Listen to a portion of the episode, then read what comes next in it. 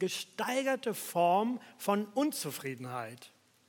Bitterkeit in einem Menschen ist ein Frust, der nachhaltig ist. Jemand, der mit fast allem und jedem unzufrieden ist. Bitter ist ein Mensch, der sich anhaltend und langfristig auf das Negative konzentriert. Wer verbittert ist, der klammert sich an all das, was schlecht ist und was unfair ist. Und darauf liegt der Fokus, die ganze Aufmerksamkeit. Bitterkeit mag niemand, aber sie steckt sogar an. Wer von uns mit unzufriedenen Menschen sich umgibt, merkt, dass er selber unzufriedener wird. Und dass da keine Luft mehr ist für Glück, für Freude oder sogar für Begeisterung. Bitterkeit, ich sage euch nichts Neues, gibt es in allen Lebensbereichen. Bitterkeit gibt es im Beruf, gibt es in der Ehe, in Familie, in Verwandtschaft. Bitterkeit gibt es in Beziehungen, auch in unserer Gesellschaft und sogar in der Gemeinde. Willkommen zur ersten Episode in der Predigtreihe Wüstenerzählungen.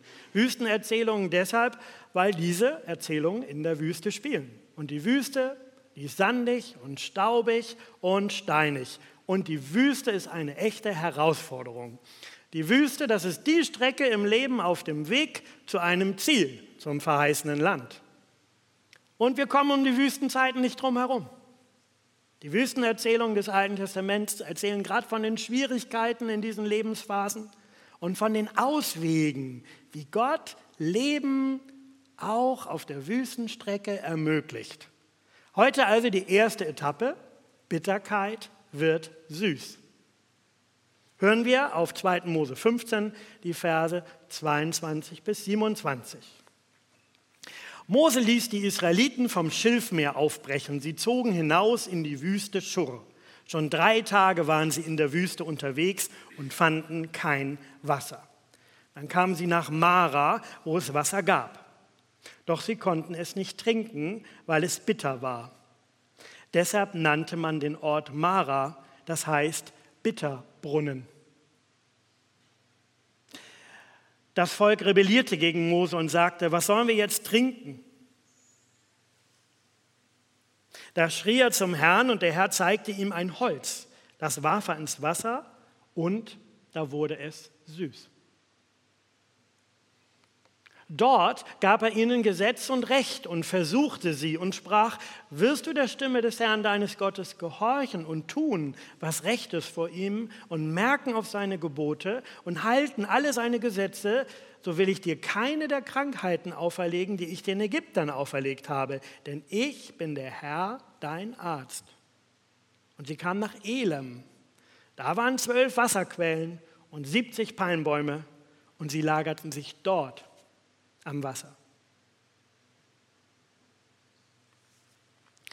Die Ausgangssituation für diese Geschichte in der Wüste ist der Aufbruch vom Schilfmeer.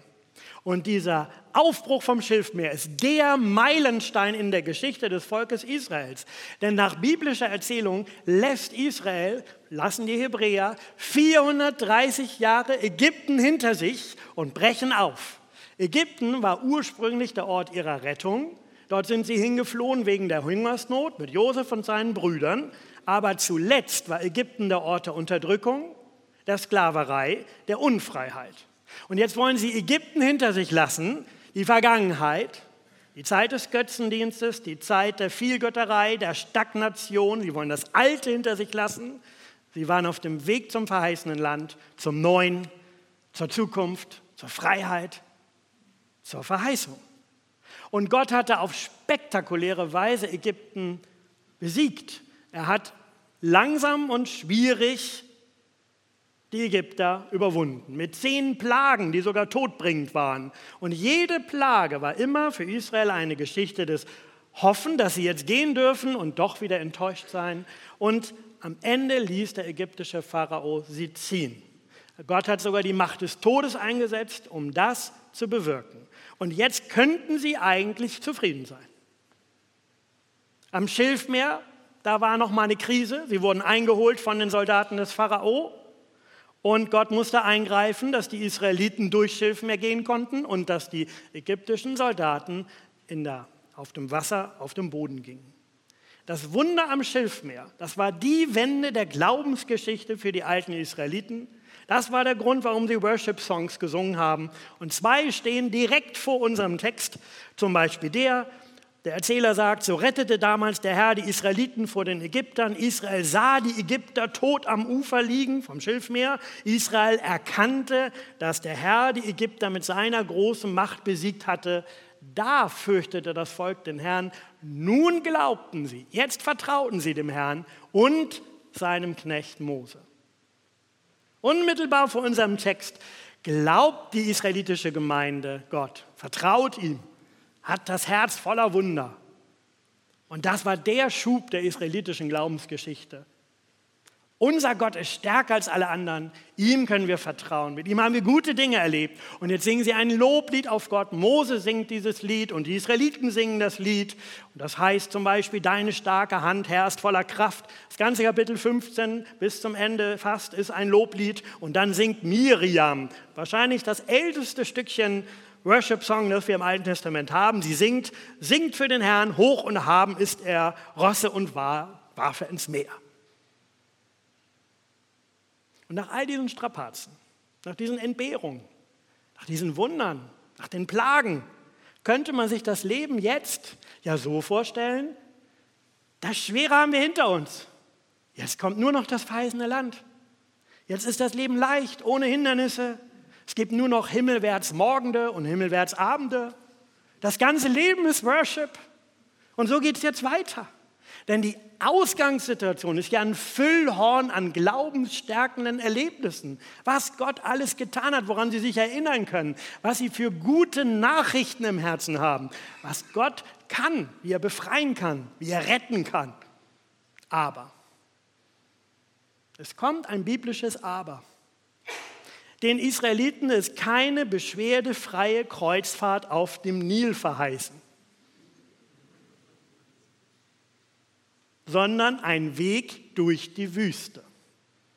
Übrigens, der Nil fließt ja auch durch eine Wüste. Aber ihnen wird ein anderer Weg verheißen.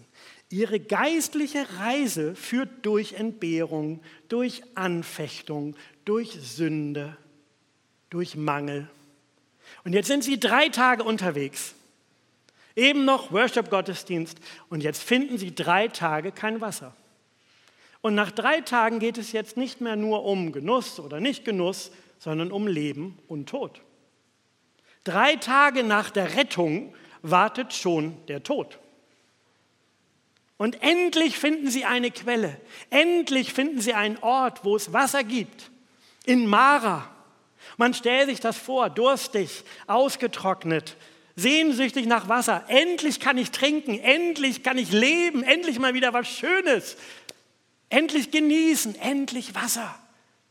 Und dann stellt man sich vor, der Erste nimmt den Schluck und er tut was Unvorstellbares. Er spuckt das Wasser wieder aus, sagt Mara, bitter. Das ist Bitterwasser, das können wir nicht trinken. Das ist ungenießbar. Dieses Wasser bringt den Tod.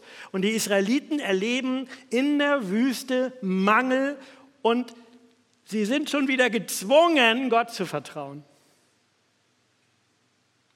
Und wenn wir im übertragenen Sinn darüber nachdenken, was macht einen Menschen bitter, dann gibt es meistens einen Auslöser dafür.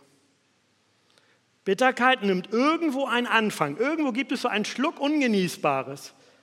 Klassischerweise eine Verletzung des Selbstwerts, sagen uns die Psychologen. Jemand erlebt eine ganz große Enttäuschung oder eine Erniedrigung, eine Beleidigung, das Gefühl von enormer Ungerechtigkeit. Und ich könnte das ausführen, aber ich glaube, jeder hat ein Bild davon im Kopf, was das für ein Schluck Ungenießbares sein kann. Und auch die Israeliten sind ja hier riesig enttäuscht. Was sollen wir denn jetzt trinken? Sie sind doch angewiesen auf Wasser, das genießbar ist. Und an was für eine Situation kannst du dich erinnern, in der du dich gefragt hast, wie soll ich das überleben? Wie soll ich damit zurechtkommen? Wie kann ich das überstehen? Wie kann es jetzt weitergehen? Und die Israeliten haben noch keinen gesunden Umgang mit ihrem Ärger erlebt, erlernt. Sie murren. Und die ganzen Erzählungen, die jetzt kommen, nennt man sogar Murrerzählungen, weil in ihnen immer wieder vorkommt, dass die Israeliten murren. Wir würden heute sagen meckern, motzen und meckern, das ist der Stuhlgang der Seele. Ja, und sie spucken ihren Ärger Mose entgegen. Die Frustrierten sagen zu Mose, was sollen wir trinken? Und in der nächsten Geschichte wird das noch dramatischer und noch größer. Da gucken wir dann genauer hin. Aber jetzt ist erstmal das Wasser bitter und jetzt steht die Seele, der innere Mensch in der Gefahr, bitter zu werden. Und was hilft gegen zunehmende Bitterkeit? In unserem Predigtext habe ich bei meinem Nachdenken und Forschen, Entdecken, Beten fünf Impulse entdeckt, fünf Hilfen gegen Bitterkeit in unserem Text. Und die möchte ich euch anbieten. Die erste Hilfe, gib die Hoffnung nicht auf. Bitterkeit vergiftet die Gefühle, die Gedanken, die Träume, das Vorstellungsvermögen. Bitterkeit vergiftet übrigens auch den Körper. Wer bitter wird, der leidet meistens an psychosomatischen Störungen, an Magen-Darm-Störungen, an Konzentrationsstörungen, an Kopfschmerzen, an Schlafproblemen, Wutausbrüchen, Aggressionen, Stimmungsschwankungen, Selbstzweifel, Rachegelüste oder auch depressive Gedanken. Das ganze Programm zeigt im Körper, dass unsere Seele verletzt ist.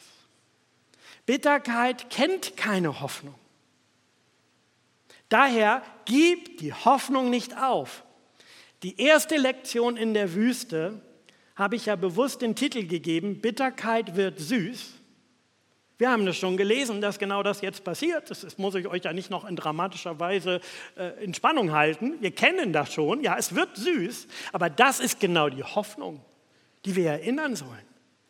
Das ist die Hoffnung. Gib die Hoffnung nicht auf, dass die Situation sich verändern kann. Dass es einen Morgen gibt, dass es eine Zukunft gibt, dass der Tod und alles, was den Tod bringt, nicht das letzte Wort hat. Da wurde es süß. Dieser wunderbare Satz in unserem Text ist nicht einfach nur eine Nettigkeit, so ein Trostpflaster, eine kurze Ermutigung, Kopf hoch, es geht schon weiter. Der Gott der Bibel, des Alten und Neuen Testaments, ist ein Gott der Hoffnung. Gib die Hoffnung nicht auf für die Umstände, in denen du bitter wirst. Nach drei Tagen Todesgefahr und Tod wartet die Auferstehung. Und übrigens, Mose als Leiter muss an anderer Stelle auch mit seiner Hoffnungslosigkeit ringen und kämpfen. Manchmal will er sein ganzes Volk drangeben, manchmal will er sein Auf, seine Aufgabe, seine Berufung an den Nagel hängen, aber er gibt die Hoffnung nicht auf und lässt, in diesem Text, lässt die Hoffnung ihn schreien. Das ist mein zweiter Hilfe gegen Bitterkeit die ich auch in meinem Leben entdecke. Was ist denn die zweite Hilfe in dem Text, die Mose anwendet? Er wird aktiv, werde aktiv, schrei zu Gott. Das bedeutet nicht, rechne nicht damit, dass die Situation sich irgendwie schon beruhigen und verändern wird und irgendwie wird alles wieder gut. Nein, richte mit deinem Frust dich aus. Aber auf wen? Richte dich auf Gott aus. Mose schreit das zu Gott. Und er schreit nicht, naja, das ist halt so, da kann man nichts machen. Äh, dann wer so reagiert, frisst die Enttäuschung in sich hinein. Und manche Menschen sammeln auch ihre kleinen Enttäuschungen so wie kleine Bitterstoffe in einem Getränk. Ich habe ein bisschen recherchiert, wo kommen denn überhaupt Bitterstoffe vor? Da habe ich bemerkt, ein Tee, den ich im Moment gerade trinke, da sind Bitterstoffe drin. Und der schmeckt wunderbar, ist aber in einer gewissen Dosierung. Und wenn die Bitterstoffe immer mehr werden, dann ist irgendwann das Wasser ungenießbar. Irgendwann kippt das Wasser um, weil man bei jeder einzelnen Verletzung nichts getan hat. Werde aktiv. Mose schrie zum Herrn. Ja, Gott sein Frust, seine Klage zu nennen. Die entstehende Bitterkeit, die Not. Das ist eine geistliche Aktivität, das ist eine geistliche Übung, das ist geistliche Wachheit, auch Verantwortung. Schreit zu Gott, spricht zu Gott. Das Volk spricht nicht zu Gott. Es beschwert sich bei Mose, aber Mose weiß, ich schreie zu Gott. Das ist die richtige Adresse für deine Not. Praktisch gesehen sind das manchmal ganz einfache Gebete, die man in Not und Frust beten kann. Liebender Vater, du siehst die Situation, du kennst die Lage, das tut meiner Seele weh, bitte zeige mir einen Ausweg. Oder gemeinsam, Gott, unser Herr, du siehst unsere Situation, du siehst unsere Lage, du siehst unsere Gemeinde Seele, das tut uns weh, zeig uns einen Ausweg. Und der Herr zeigte ihm ein Holz, das warf er ins Wasser und da wurde es süß. Ich hatte mit Antje überlegt, meiner Frau, ob ich euch ein Experiment zeige. Also so eine Karaffe habe ich mir vorgestellt mit richtig bitterbraunem Wasser und dann tue ich da was rein und zack, wird es klar. Sie hat mich aber überzeugt, dass das ein chemisches Experiment wäre und das bräuchte Dinge, die wir nicht haben und die wahrscheinlich auch zu gefährlich sind. Und vielleicht ist es auch so nicht. Denn in dieser Geschichte, ja, Gott zeigt ihm bei Frust und Mangel etwas, er schenkt ihm etwas, das hilft und das benutzt er jetzt, dieses Holz. Und das ist auch mein dritter Tipp im Umgang mit Bitterkeit. Nimm Gottes Hilfe an, nutze sie. Nimm das Holz, das er dir zeigt. Ein Stück Holz erscheint ja in dieser Situation ziemlich banal. Nicht gerade die naheliegende Lösung. Und ich habe auch keine Expertise gefunden, welches Holz Wasserprobleme löst. Aber Gott zeigt hier einen Ausweg im Umgang mit Mangel und Bitterkeit, der vielleicht ganz schlicht erscheint.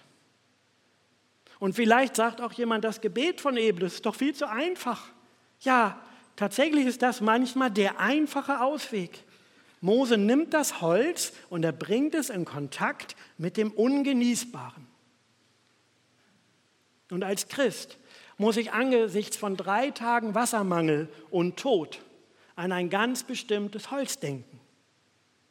Als Christ muss ich an das Holz von Golgatha denken, an das aufgerichtete Holzkreuz, das hier in Hannover in manchen unserer Baptistengemeinden genau in dieser Architektur steht. Weil wenn ich mein Ungenießbares, meine an zunehmende Bitterkeit mit dem Kreuz in Verbindung bringe, dann kann Christus das verwandeln. Das hat er versprochen. Das möchte er, denn dafür ist er ja gestorben. Über das Kreuz heißt es nämlich im Neuen Testament, dass da der Schuldschein dran geheftet ist. Über das Kreuz können wir sagen, dass alle Bitterkeit da dran klebt und daran haften bleibt. Der Kontakt zu Jesus, zum Kreuz von Golgatha, neutralisiert die Bitterkeit und schenkt Vergebung, Zufriedenheit, Frieden Ruhe. Wenn Bitterkeit dich auf Negativität fokussieren lässt, auf den Frust, auf den Mangel, auf das Dunkle, dann wendet Mose seinen Fokus auf Gott und auf Gottes Lösungsangebot. Und die Israeliten und auch die christliche Gemeinde wird auf besondere Weise eine Hilfe gegeben. Und in unserem Text, fast wie in einem Gleichnis im Neuen Testament, wird jetzt etwas überraschend erklärt, worin könnte denn diese Hilfe bestehen. Und das haben wir eben gelesen in Vers 25, 26.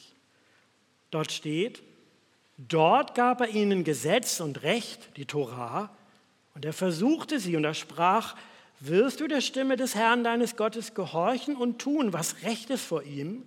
Wirst du merken auf seine Gebote? Wirst du halten alle seine Weisungen? So will ich dir keine der Krankheiten auferlegen, die ich den Ägyptern auferlegt habe, denn ich bin der Herr, dein Arzt. Den Israeliten wird damals gesagt, der alten Gemeinde, hör auf die Stimme Gottes. Und wenn du das tust, dann wirst du bewahrt werden davon, dass ich dich auf eine andere Weise zurechtbringen muss. Die letzten vier Wochen hat Heimke Hitzblech über das Thema auf Gottes Stimme hören gepredigt. Und das in aller Vielfalt entfaltet, was alles dazugehören kann, auf Gottes Weisung zu hören. Und dieser Text setzt das jetzt fort und sagt, wenn du auf seine Stimme hörst und es tust, tja, Unser Predigtext fordert dazu auf, auf Gottes Stimme zu hören und dann auch zu tun, was man gehört hat. Und das nennt die alte Bibel Gehorchen. Und das ist für Gott das sanfteste Mittel für die Wegführung durch die Wüste. Das ist seine Leitplanke. Hören und gehorchen. Manchmal leiden wir daran, dass wir nichts gehört haben. Aber ich glaube, meistens leiden wir daran, dass wir gehört haben, aber es noch nicht tun. Wir haben schon so viel gehört. Und ich halte es da eher mit dem Propheten Micha 6, Vers 8. Es wurde dir gesagt, Mensch, was gut ist. Es wurde dir schon gesagt und was der Herr von dir fordert. Gerechtigkeit tun, Nachsicht mit anderen zu haben und bewusst deinen Weg mit Gott zu gehen. Gerechtigkeit tun, Nachsicht mit anderen haben und bewusst deinen Weg mit Gott zu gehen. Gehorsam gegenüber Gottes Weisung wird hier mit einem Versprechen verbunden denn ich bin der Herr, dein Arzt. Wenn ich das am Anfang zitiert hätte oder Elfriede in der Anfangsmoderation, ich dachte, das steht im Zusammenhang mit Krankheit und Heilung. Das steht hier aber in diesem Zusammenhang anders. Gott hat gegenüber den Ägyptern zu sehr unsanften Methoden gegriffen. Er hat die Freilassung der Israeliten dadurch bewirkt, dass er ihnen Krankheiten geschickt hat, Plagen, und dann war der Pharao bereit, sie ziehen zu lassen und dann doch wieder nicht. Und so weit kann Gott gehen, wenn er seine Gerechtigkeit in Gefahr sieht. Und jetzt sagt er den Israeliten, ich könnte euch auch Plagen schicken und Krankheiten, aber ich werde das nicht tun, wenn ihr auf meine Stimme hört, wenn ihr in Kontakt mit sie seid. Denn ich bin ja der Herr, dein Arzt. Ich kann euch auf sanfte Art durchs Leben führen. Ich muss das gar nicht unsanft tun. Er möchte, dass wir auf dem Weg einüben, auf ihn zu hören, auf Gottes Weisung zu achten. Das ist lebensnotwendig in der Wüste. Und deshalb sagt Psalm 119, Elfriede hat es zitiert, dein Wort ist süßer als Honig. Deine Weisung, was ich von dir höre, das verwandelt sich, wenn ich es kaue, zu etwas Süßem. Ich fand ein Bild von der Muttermilch umwerfend. Vielleicht ist das dieses Zurück an den Anfang, dass wir so eng mit Gott in Verbindung, dass wir ihm vertrauen können, wie nur ein Baby vertrauen kann. Ich finde ja, dass die Bibel Humor hat und das merke ich wieder am Ende dieses Textes, denn so lapidar ich werde keine Krankheiten über dich bringen, wie ich über die Ägypter gebracht habe, denn ich bin der Herr, dein Arzt. Danach kamen sie nach Elem, wo es zwölf Wasserquellen und 70 Palmen gab. Und dort am Wasser schlugen sie ihr Lager auf. Und das ist mein letzter Tipp an mich selbst und an euch zum Thema Umgang mit zunehmender Bitterkeit. Beweg dich zu deiner Oase. Ja, wo ist deine Oase? Es gibt halt Mara-Orte auf dem Weg, bittere Orte, und es gibt Elem-Orte. Übrigens, die Leute bleiben nicht für immer in Elem. Deshalb würde ich unsere Gemeinde auch nicht Elem-Gemeinde nennen. Aber für eine Zeit könnte man das genießen. Wir haben noch nichts gegen die Elem-Gemeinden. Also im Dritten Reich wurden Elem, Baptisten und Brüdergemeinden zu einem Bund vereint. Seitdem sind wir unter einem Dachverband und sind miteinander unterwegs. Aber was ist Elem in diesem Ort? Nicht eine, eine Wasserquelle in Mara, wie in Mara, zwölf Wasserquellen. Und dann nicht nur so eine Quelle in der Wüste, sondern auch noch 70 Palmbäume, das heißt Schatten. Und wer in der Sonne mal war, weiß, was das bedeutet. Ein Schattenparadies, so eine richtige Oase für die Seele. Und natürlich im Umgang mit Bitterkeit brauchst du Oasenorte, Oasenzeiten im Leben, die du besonders wahrnimmst. Und gleich zu Beginn der Wüstenreise macht Israel diese Erfahrung.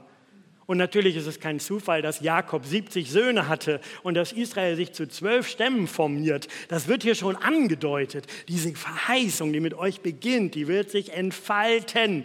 Und es geht mit Gottes Geschichte weiter durch die Wüste. Und auch für uns als Gemeinde hier am Ort in der Walderseestraße gibt es Oasenzeiten.